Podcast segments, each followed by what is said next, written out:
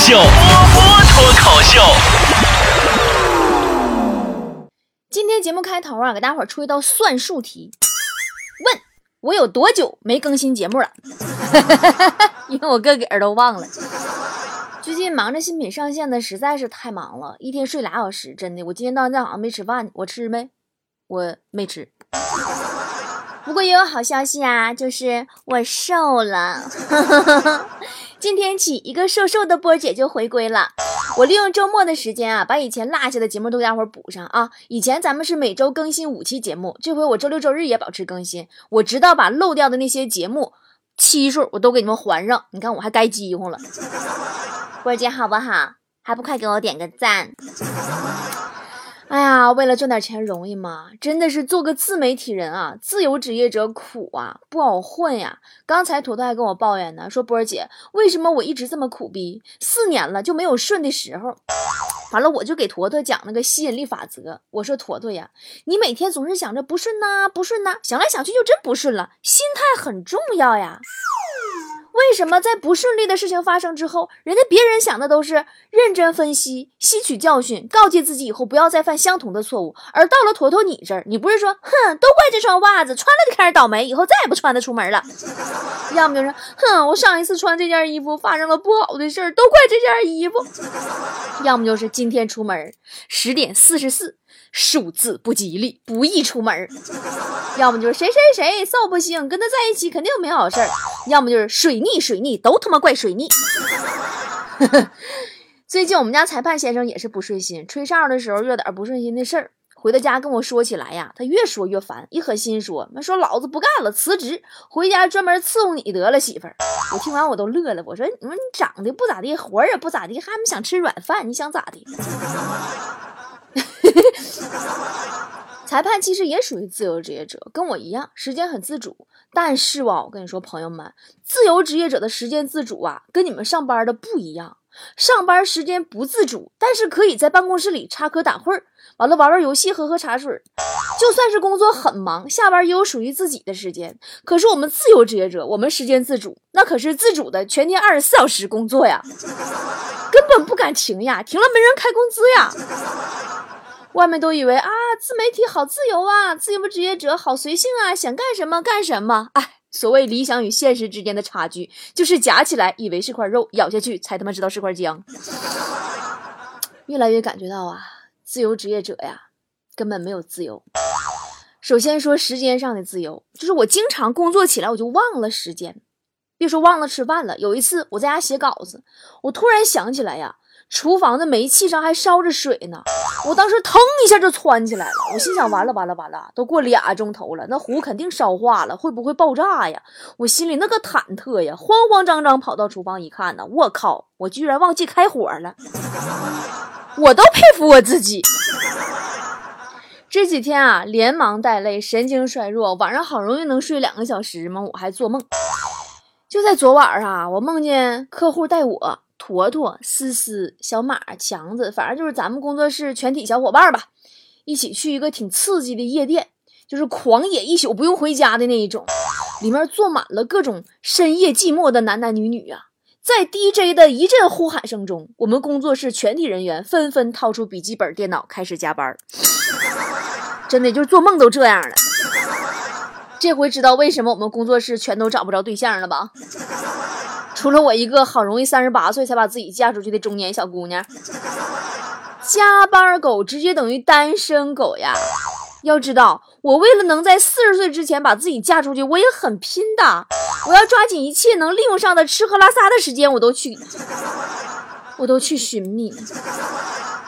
我上屈臣氏买东西，完了导购走过来了。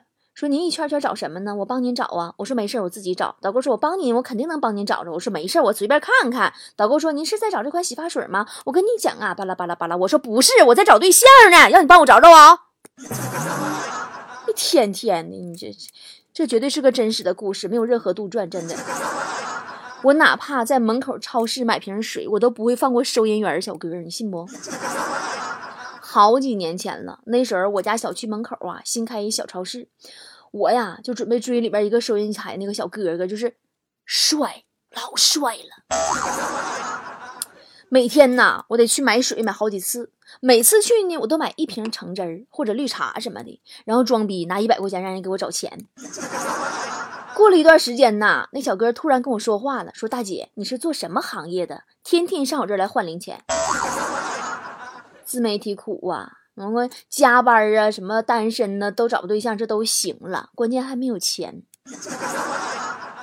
前段时间呢，我们同学聚会，大家聊起了骗子的话题。有同学说说自己上网购物被骗过钱，还有同学说自己差点被一个诈骗电话骗走全部的存款。我说我这辈子就被一句话骗过，就成今天这样了。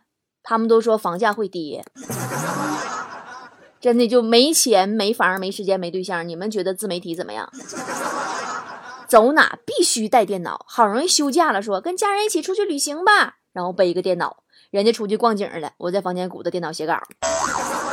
朋友出去聚会啊，好开心呐，好久不见了。然后我背一个电脑，人家吃饭聊天叙旧，我低头鼓捣电脑写稿。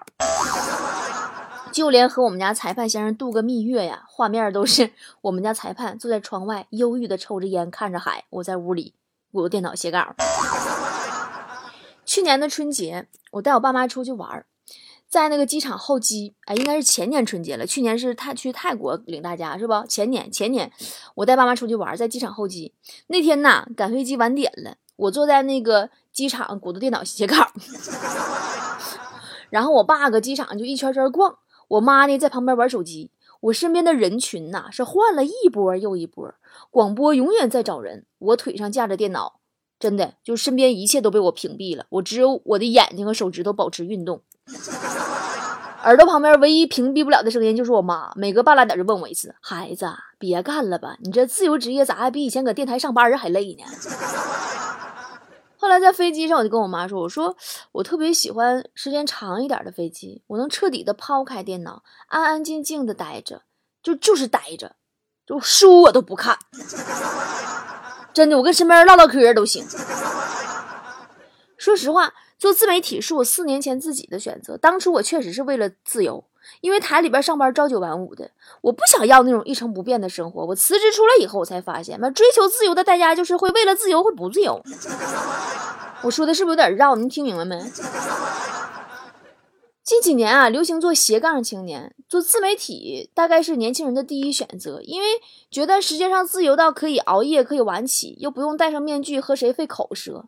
啊，好像还说能赚着很多广告费，也不知道搁哪传出来的，说做自媒体二十几岁躺着赚钱，那吓人不？二十几岁躺赚钱，你说的是去年玩鳗鱼直播那女的吗？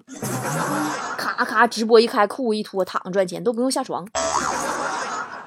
真正靠自己每天写写写呀，创作构思出新的这个自媒体呀，每天啊，真的都是常人想象不到的苦逼。你就拿我来打比方吧，我每天公众号都要更新文章吧，每周一到周五要更新一期节目吧，还要不重样，重样了你们还说我，啊我还得搞保证高质量，我还得追热点，出一个新闻呐，热点呐，我连夜写稿都不敢睡觉啊，我生怕赶不上这一波了。这都做到了，每天为取个标题，我能掉二斤头发，真的，现在咳嗽都掉掉头发。就这样，稍微差一丢丢，有人给我留言批评我，最近不认真呢，怎么不敬业呢？哎呀妈的，又拖更了，能不能干点正经事儿了？取关了，取关了。完说完取关，他也不取关，下回还给我留言骂我，你说你吓唬我干哈？我挺不容易的。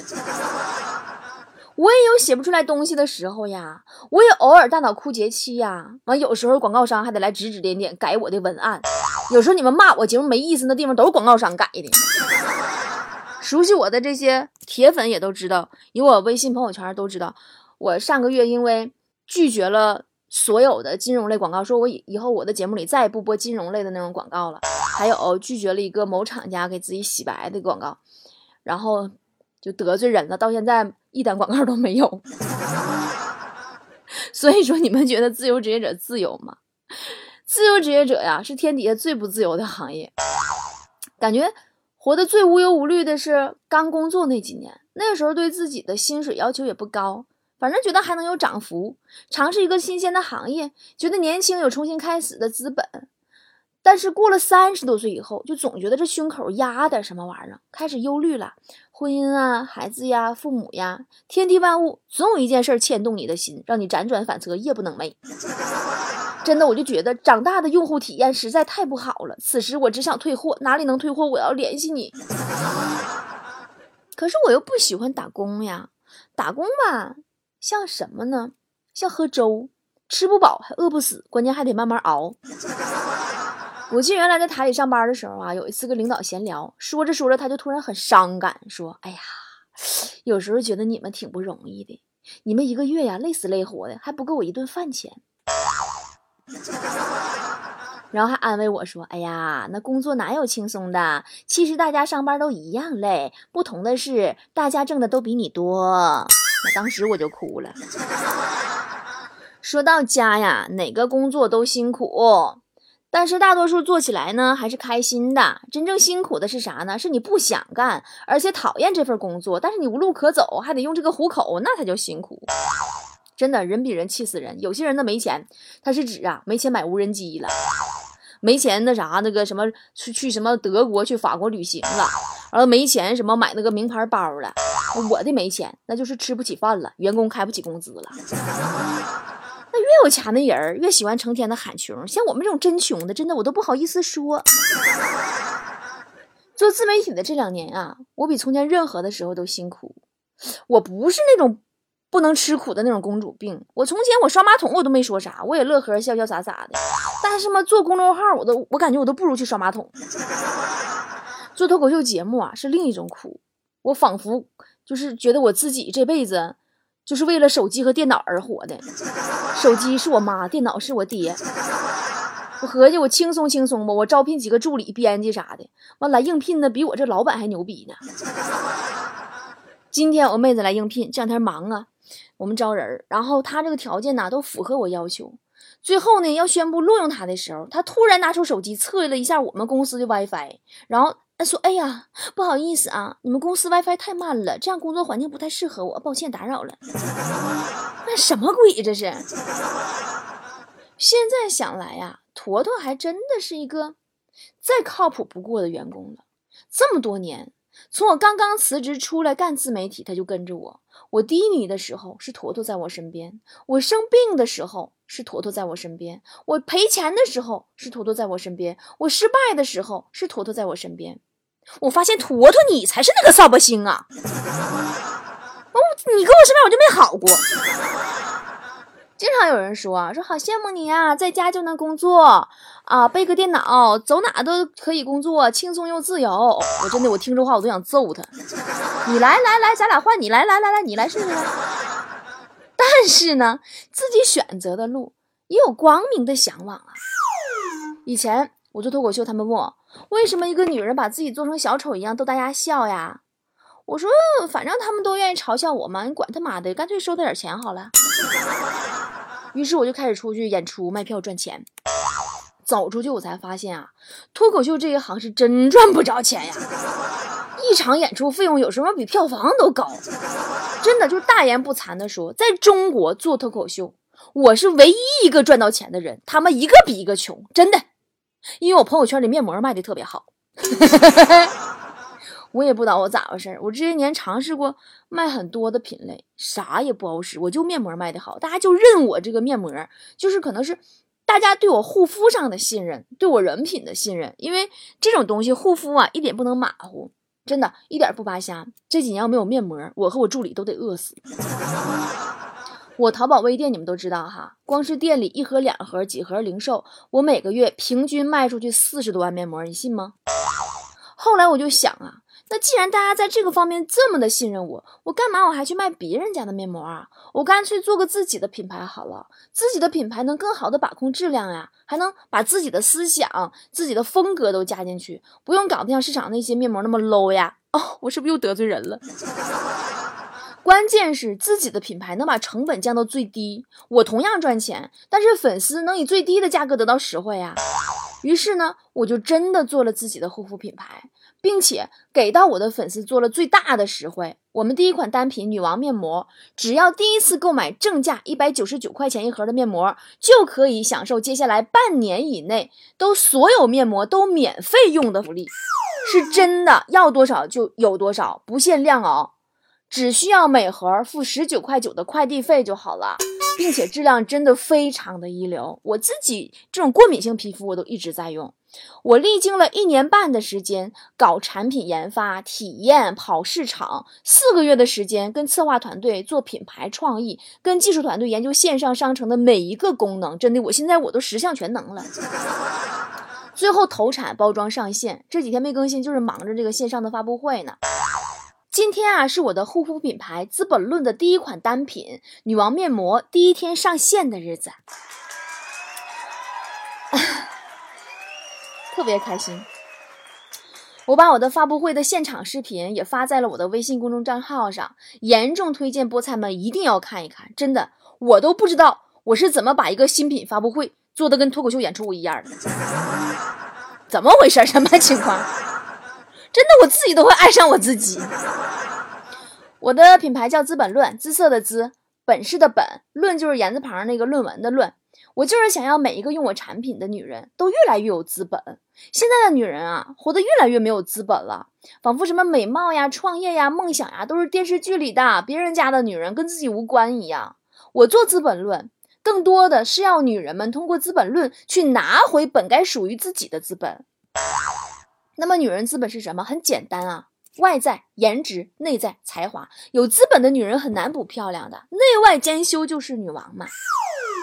资本论就承载了内在和外在，外在保养、护肤、补水，过敏性肌肤也没问题，纯天然无刺激。内在有我们的资本论商学院，每天给女王们开课，魅力女性职场指南，包括青少年性教育和成年性知识，还有很多教大家赚钱的课程。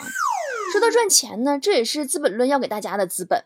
我们采用了新零售的模式，把门槛降到最低，就是只要购买一百九十九一盒的面膜，就可以获得零售商的资格，在我们的商城里拥有自己单独的二维码，然后拿去分享给身边的朋友。所有通过你的二维码进入商城的人的消费，就都跟你有关系，不用囤货，真不用。我们不是微商，不用拉人头，我们不是传销。你说，哎呀，不让你干传销了，滚！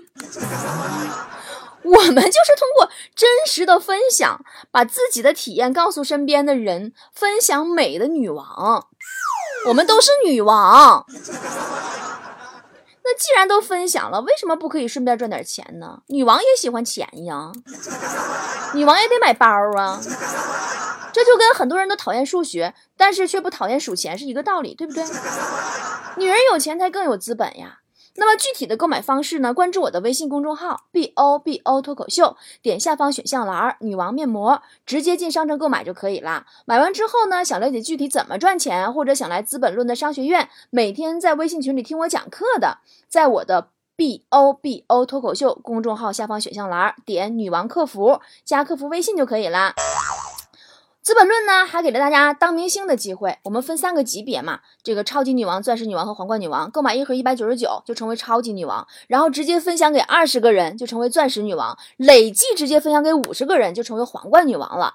那现在开始计时，七天内做到皇冠女王的宝宝，我都会让你跟我共同一起代言这款女王面膜，就是把你的照片和你的故事，经过我们的包装，我们专业的包装团队。把你的介绍都印在这本无字天书一样的女王面膜的封面上，作者就写上你的名字，让你跟我共同书写《资本论》，让你的形象、你的故事跟《资本论》一起，让全世界的人都知道，让所有的人都仰慕。最近我特别的开心，真的就是虽然很累，但是睡觉都能 笑醒，因为我的铁杆粉们都知道，波波有理啊，一路走来有多艰难。最艰难的时候，是我的粉丝们真的掏钱去支持我，办我的会员，买我的面膜，就是为了让我有力量，能够支持着做下去。我的波波有理，我的脱口秀，我一直坚信，不管什么困难，挺过去就好了。今天再大的事儿，到了明天就是小事儿；今年再大的事儿，到了明年就是故事。但是我一直心有愧疚，就是大家支持我都是真金白银的。我除了给大家录节目听，我此外没有什么别的实质性的回报。这次我们有了自己的品牌，自己的赚钱的模式，我能让你们赚钱，我终于可以让爱我的人们过上自己想要的生活，这是我最开心的事儿。我对身边的人也有愧疚，我不自由，我也没有给别人自由。我的助理姑娘们跟着我以后啊，就没放过假，没有过节假日，所有的节假日都拿个电脑鼓个电脑写稿。我的朋友们帮我分担一切所能分担的那些重任。我的老公成了司机、厨师和保姆。我爸一年到头看到我最多的就是视频里，我说爸，我写稿呢。我妈在经常说孩子别干了吧，自由职业太累了。我女儿啊，一年能看到我几次，一次能看到我几天。真的，今天起，我要我的《资本论》给每一个我身边的人快乐、美丽、财富和自由。我特别喜欢毛不易的一首歌，叫《如果有一天我变得很有钱》，里边有句歌词我经常哼。说，如果有一天我变得很有钱，我就可以把所有人都留在我的身边，每天快快乐乐吃吃喝喝聊聊天，不用担心关于明天和离别。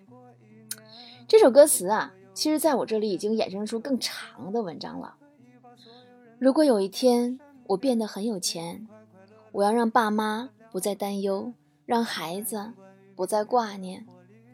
我要让我的爱人不再心疼，我要让我的助理姑娘们有大房子，我要让我的强子不再因为没有钱被女朋友嫌弃，我要让我的隔壁老王不再为孩子以后怎么上大学交学费而发愁，我要让我的菠菜们都在夏威夷度假，而我要在这样一幅画面中一直一直的写下去。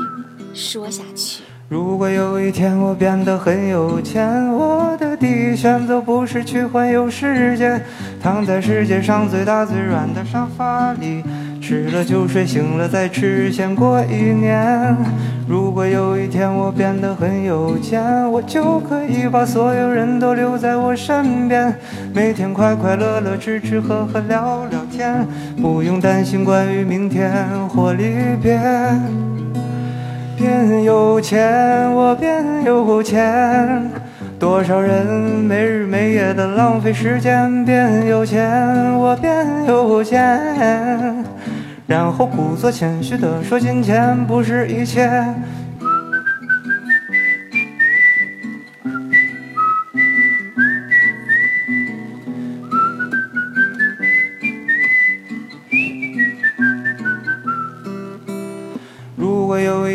变得很有钱，我会买下所有难得一见的笑脸，让所有可怜的孩子不再胆怯，所有邪恶的人不再掌握话语权。如果有一天我变得很有钱，我会想尽一切办法倒流时间，不是为了人类理想做贡献，只是想和他说一句我很抱歉。变有钱，我变有钱。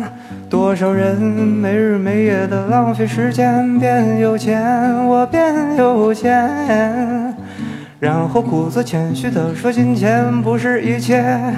我变有钱，所有烦恼都被留在天边。变有钱，我变有钱。